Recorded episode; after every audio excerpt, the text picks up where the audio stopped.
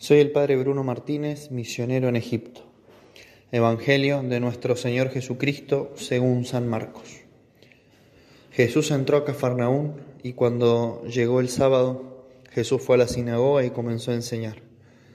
Todos estaban asombrados de su enseñanza porque les enseñaba como quien tiene autoridad y no como los escribas.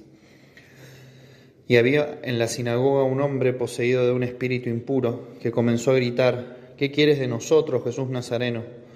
¿Has venido para acabar con nosotros? Ya sé quién eres, el santo de Dios. Pero Jesús lo increpó diciendo, Cállate y sal de este hombre. El espíritu impuro lo sacudió violentamente y dando un gran alarido salió de ese hombre. Todos quedaron asombrados y se preguntaban unos a otros, ¿qué es esto? Enseña de una manera nueva, llena de autoridad da órdenes a los espíritus impuros y éstos le obedecen. Y su fama se extendió rápidamente por todas partes en toda la región de Galilea. Palabra del Señor. Gloria a ti, Señor Jesús. Nos encontramos con nuestro Señor Jesucristo en Cafarnaúm y como siempre, trabajando por la salvación de las almas. Fue a la sinagoga y comenzó a enseñar. Dice el Evangelio que todos estaban asombrados de su enseñanza porque enseñaba como quien tiene autoridad.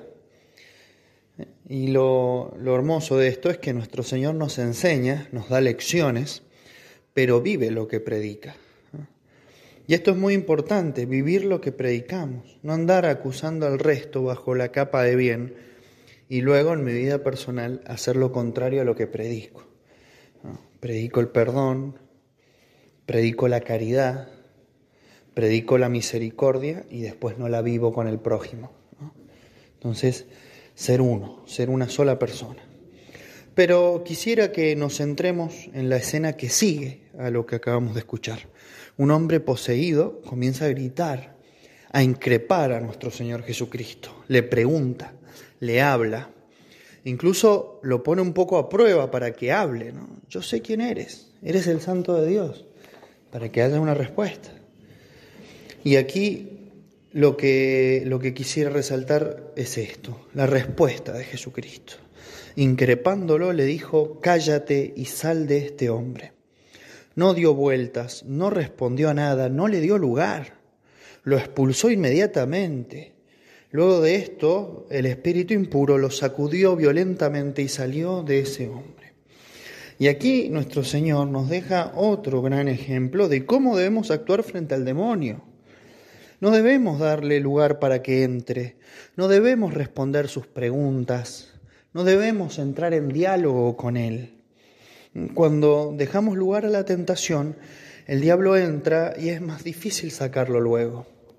Por eso tenemos que luchar contra la tentación, como nosotros pedimos, no caer en la tentación. Bueno, tenemos que luchar contra la tentación. Y un modo muy práctico de luchar, para luchar contra la tentación es no darle lugar, no darle espacio. Y muchas veces, cuando estamos ociosos, cuando estamos sin hacer nada, ¿eh? es cuando entra el diablo. Quisiera poner un ejemplo muy hermoso eh, que le sucedió a San Felipe Neri.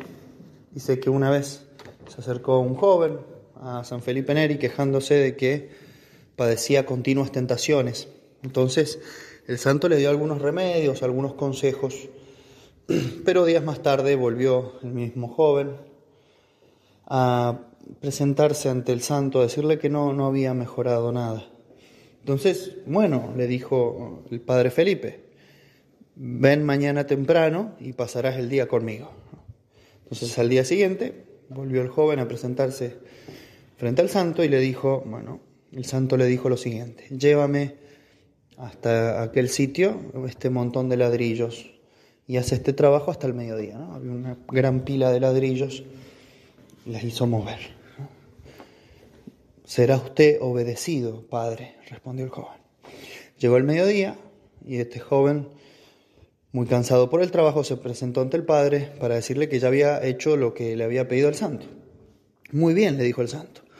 Terminada la comida, devolverás estos mismos ladrillos al sitio de antes. Y el joven, contento, obedeció. Y al caer la noche, se presentó ante el padre y le dijo, bien, Y le dijo el padre sonriendo, ¿has tenido hoy tentaciones? Ni una siquiera, padre. No me quedaba tiempo. Procura, pues, trabajar así todos los días. Ocupar el tiempo para que la tentación no entre. Porque cuando la tentación viene, puede ser que nosotros le demos lugar, la dejemos hablar, la dejemos estar, la dejemos rondar. Y luego es más difícil sacarla. Muchas veces, por medio del ocio o del estar perdiendo el tiempo, damos lugar a que el diablo entre en nosotros. Escuchamos sus propuestas que nos alejan de Dios y luego, cuando estamos debilitados, caemos. Debemos luchar entonces contra la tentación y lo primero que debemos hacer es no darle lugar. No dar lugar a esos pensamientos malos, no dar lugar al ocio, no dar lugar a todo aquello que me aleje de Dios. A la Santísima Virgen María le vamos a pedir la gracia de vencer las tentaciones, de no caer en la tentación, a ejemplo de Jesucristo, que seamos firmes como lo fue Él en rechazar las insidias del demonio para unirnos cada día más con Dios.